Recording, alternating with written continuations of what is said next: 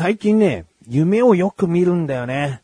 で、まあ、ここ最近見る夢っていうのが、特に引っ越してから見る夢が悪夢が多いんだよね。で、悪夢っていうと、人に襲われそうになったり、うーん、すごい怖い出来事が起こって、冷や汗、冷や汗？うん、まあ、汗かいて目が覚めるとかね。そういうのがなんか一般的な悪夢の印象だけど、うん少しずれた悪夢で。例えば、ありえないんだけど、有名人とかと直接こう、知り合いになって話とかして仲良くなる。で、仲良くなったんだけど、最終的には嫌われる。まあ、最終的にはっていうのは嫌われて、すごい嫌な思いをして目覚めるから。夢おしまい。うん。で、他には、まあ、ありえないんだけど、妻の親戚のどこかが、こう、たくさん子供が生まれたと。ね、猫や犬じゃないんだからと思うかもしれないけど、たくさん子供がいて、うーん、だけどなんかな、経済的にちょっと育てきれないみたいな感じになって、養子で何人か引き取ることになったんですね。で、その引き取るっていうことに関しては家族が増えて僕的には楽しい夢だったんだよね。新しいまたなんか生活が始まるなっていう嬉しい感じなんだけど、だんだんといろんな出来事が起こって家がね、破壊されていくんだよね。破壊っていうか、床中水浸しにされたり、うん、その養子の子じゃなくてね、なんか何かが原因で水浸しになったり、どんどん家がね、崩壊していくっていう。うーんで、目が覚めるでしょ？だから悪夢なんだよね。うん有名人の人の夢だって、結局仲良くなれれば、ああ、なんか楽しい夢だったなーって終わるし、家がこう、どんどん壊されても、解決されれば、ああ、なんか、大家族になれた夢で面白かったなって思うんだよね。だけど悪いとか辛いとかそういうことで、うん目が覚めるから悪夢なんだよね。うーん、あの、僕が10年以上前に、こう、行きつけだった漫画喫茶ではね、あの、リクライニングシートっていう、ただこう、後ろに、えレバーで後ろにバターンって倒れて、横になりながら本とか、えー漫画喫茶ですから本とか漫画を読んで、で、眠くなったらちょっとうたた寝するとかいうのがね、最高だったのね。で、そこの漫画喫茶で見る夢は、最初、通ってた数年間はもうずっとエロい夢だったの。エッチな夢。何かこう、まあ、具体的には言わない。エッチな夢を見れてたのね。別にエッチな夢が見たいから漫画喫茶に行ってた行ってたわけじゃないよ。別にエッチな本を読んですぐ寝たからエッチな夢じゃないんだよ。僕はあの、あ漫画喫茶に行って読むのはカイジとか、闇金牛島くんとかちょっとダークな感じのあの漫画なので、決してそういうシーンが多い本じゃないのに。だけどエッチな夢を見てたの。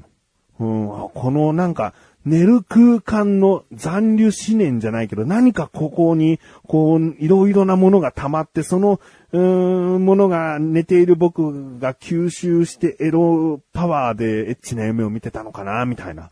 うん、だそういうことがあったように、今この家っていうのは、家って、家じゃないな。家族は別に悪夢見てないからな。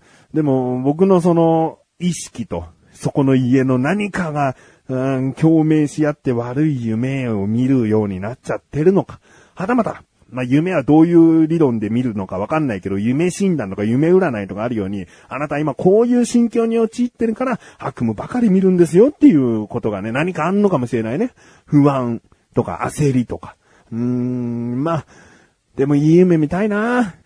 いい夢で起きたいよ。ああ、今日はなんて晴れやかなんだっつって朝目覚めたいね。うん。まあ、ということで、別にエッチな夢でもいいけどね。と思っている自分がお送りします。菊師匠のなだらか向上心。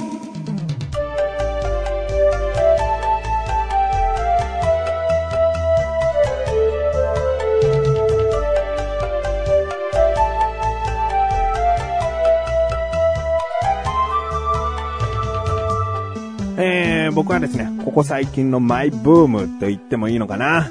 週末の日曜日、日曜日の朝、もしくは昼間にですね、起きて、すぐお風呂に入るっていうのをね、してるんですよ。えー、これが僕のマイブームなんですけれどもね。このお風呂に関してですね、もう、なんでかなっていうね、不満だね。うん、不満があるんですよ。うーん、引っ越しをして新しいお風呂っていうのは、その引っ越した時にはもう新規のお風呂になってるわけですね。あの、もし、こう、賃貸とかだったら、その前に住んでた人もまだ使ってたであろう、えー浴槽だったり、シャワーだったりっていう、その、えー浴室のな、中身なわけだけど、僕が引っ越した時に新規のお風呂の中身だったわけだから、その、だか新品なわけね。ね、新品なわけなのに、なぜ鏡ってすぐ曇るかねっていう、うーん、いや、当たり前なんだよ。鏡は、そう、お風呂の中の鏡はすぐ曇るのは当たり前。新品だから曇らないなんてことじゃない。わ、わかるんだけど、すげえ新品なのに、その日すぐもう使えないって何っていう。そのお風呂である程度ね、こう頭とかこう濡らしてシャワーあったかいのジャーって出した後鏡見たらもう曇ってるっていうのは何と思うわけ。だって、鏡って絶対映ってなきゃいけないし、このお風呂用の鏡を置いてるわけね。こうドレッサー用の鏡を無理やり浴室に持ってきて曇っちゃうんだったら、そりゃそうだよね、お風呂用じゃないしって思うんだけど、お風呂用の鏡としてお風呂の中のそのメーカーのものが提供してくる、うん、鏡なのに、何もこう配慮されてないのかなっていうね。いや、お金出せばもしかしたらあるかもしれない。あの、洗面所とかさ、あの、鏡曇り止めボタンがあってさ、それを押すとなんか後ろにこうあったかいのが流れて、えー、曇りにくくなる、曇らなくなるっていう、うん、鏡にできたりするけど、まあお風呂はね、お金出せばそういうことできるかもしれないけど、大体のお風呂はそんなに高機能じゃないよね。うん、ましてはそんな電気部品だから、完全な、もっと細かい工事をしていかないと、えー、事故になっちゃうからね。うん、だからそういう鏡ではないから、普通の鏡なんだけど、でも、ホームセンターとか行くとさ、鏡曇り止めフィルムとかさ、鏡曇り止めリキッドみたいなさ、そういうものが売ってるでしょ？だこれを使えばまあ、まあいいのかなと思って、で、すげえ新品の鏡にフィルムを貼るのは、なんかフィルム剥がした時どうなるんだろうっていうあれがあったから、ちょっと一旦やめとこうと、リキッドにしてみようと思って、もうあのアマゾンでかなりの高評価がついている、とあるリキッド買ったんですね。で、ちゃんと説明書読んでね。で、乾いた状態で、完璧に乾いた状態で、えー、塗って、まあ、何時間か放置して、その後に軽くシャワーをかけて、みたいな、もう、きちんと手順通りにやったの。で、よくよく見たらでも効果は1週間からまあ2週間ぐらいですよ、みたいな。ああ、そうなの。なんか数ヶ月てっきり持つと思ったけど、まあそういうもんなんだと。1週間か、と思って、ちょっとがっかりしたんだけど、まあ一週間持つから、週一で掃除してるような気持ちになればさ、別に大した、あの、手間じゃないなと思ってよかったの。で、その日入ったら、確かに曇りにくくなったんだよね。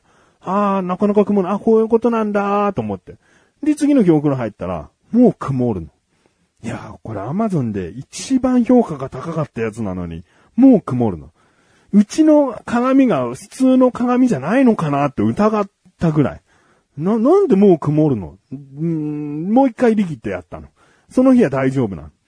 もう次の日また曇るの。あ、もうダメだと思って。全然たっぷりリキッド残ってんだけど、もう使うの嫌だと思って。毎日それ、いちいちリキッドでさ、乾いた時に、乾いた時にっていうのがまた難しくてさ、お風呂入ってる時に気づいたりするから、うん、だから、それ2、3時間待ってらんないしね。乾くまでね。うん、だからめんどくさいなと思って。じゃあフィルム、フィルムはちょっとまだ行ってないんだけど、でもさ、フィルムってもう買わなきゃダメ？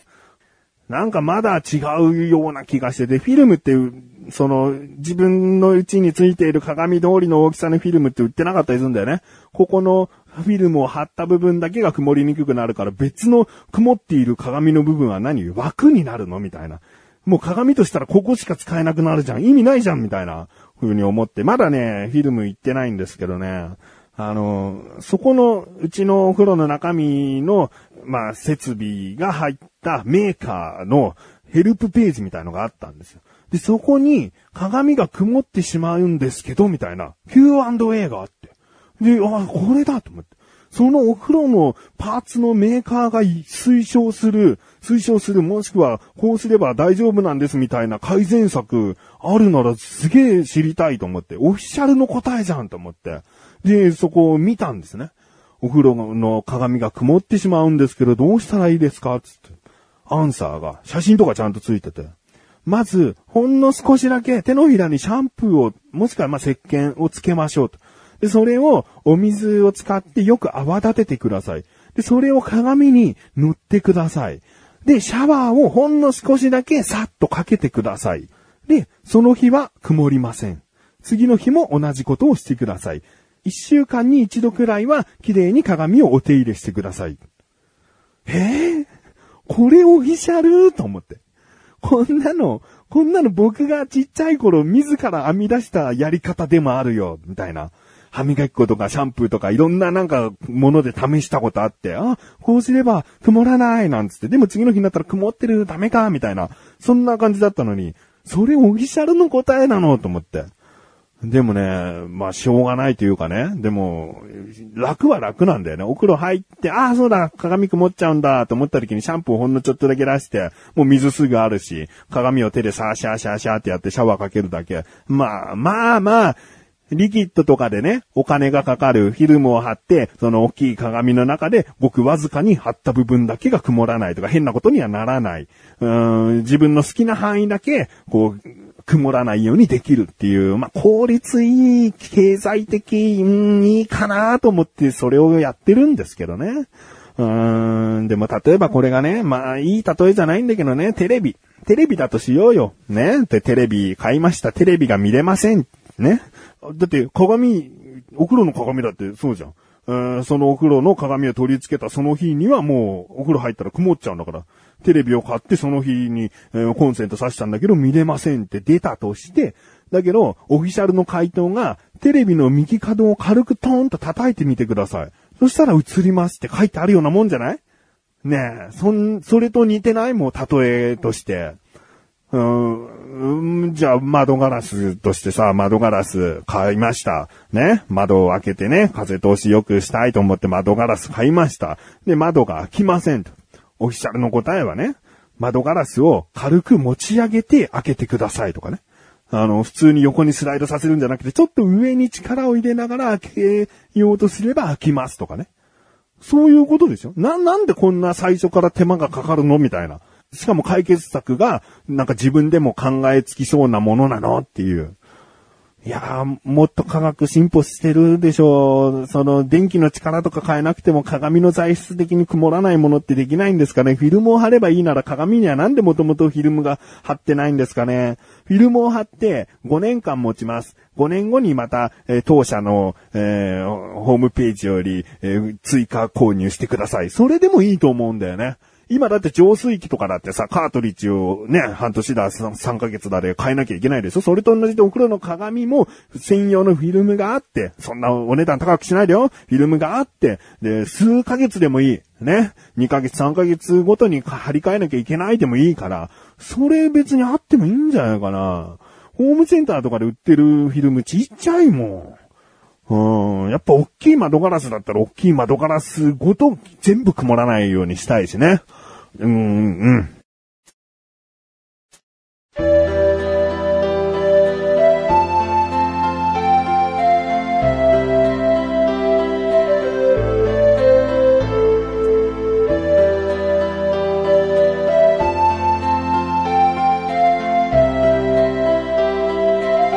エンディングでーす。まあまあ僕はそんなね、あの、お風呂メーカーの鏡に怒ってるわけじゃないんだけどね。そこ進歩しないのかなと思って、あ、すごい言い方悪いね。そこ進歩しないのかなってね。君、こんな問題もできないの？進歩しないねみたいな言い方だったね。そういうことじゃないんだけどね。ああ、ここはなんか原始的なんだなっていうね。なんかシャンプー薄めて塗るっていう、なんか、うーん、そんな感じですね。不満でもないかな。うーん、お願い、お願いがあったので行ってみました。ということで、えー、お知らせです。このなだらかご女子が配信されたと同時に更新されました、菅井菊池のコンビニ侍聞いてみてください。今回は菊池からのおすすめ食品でございます。何かというと、セブンイレブンさんより、ブリトーというね、ブリトー、ね、聞いたことあると思うな、ブリトーという食べ物です。タコスに似た、えー、食べ物です。気になるという方、そして食べたことある方、ぜひぜひ聞いてみてください。ということで、なだらかご女子甘い差しよりこしんで。それではまた次回、お会いいた菊池勝利したメガネと周りでもあるよ。お疲れ様に。